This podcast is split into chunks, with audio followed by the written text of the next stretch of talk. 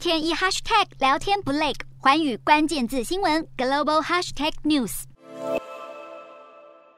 马斯克执掌推特，放在他面前的首要问题将是如何拿捏推特的言论尺度。比尔盖茨曾明确表示有疑虑。比尔盖茨举例，近年来社群媒体疫苗阴谋论广泛传播，一方面网络平台有责任，但另一方面也是因为领袖出了问题，没有及时澄清谣言，甚至推波助澜。像是这番话意有所指，是关于马斯克两年多来多次质疑新冠疫苗的言论，以及马斯克对加拿大反疫苗示威的支持。而比尔盖茨坦言欣赏马斯克在特斯拉和 SpaceX 事业的成就。但是他认为，马斯克对言论自由的理解将会造成问题。此外，推特上市九年来，除了二零一八和二零一九两年有获利，其他年份都是净亏损。面对财务状况不佳，马斯克打算对推特上的企业和政府用户收费，但保证对普通用户永远免费。而除了收费计划，马斯克可能还有重大举措来改革推特的财务结构。三号，《华尔街日报》引述消息人士报道，马斯克对潜在投资人表示，在完成收购之后会把推特私有化；而在改善业务和盈利能力之后，最快三年内会将推特重新上市。而成功解放推特的马斯克，未来会如何拿捏推特的言论尺度，以及如何推进其财务改革，都值得用户和投资人持续关注。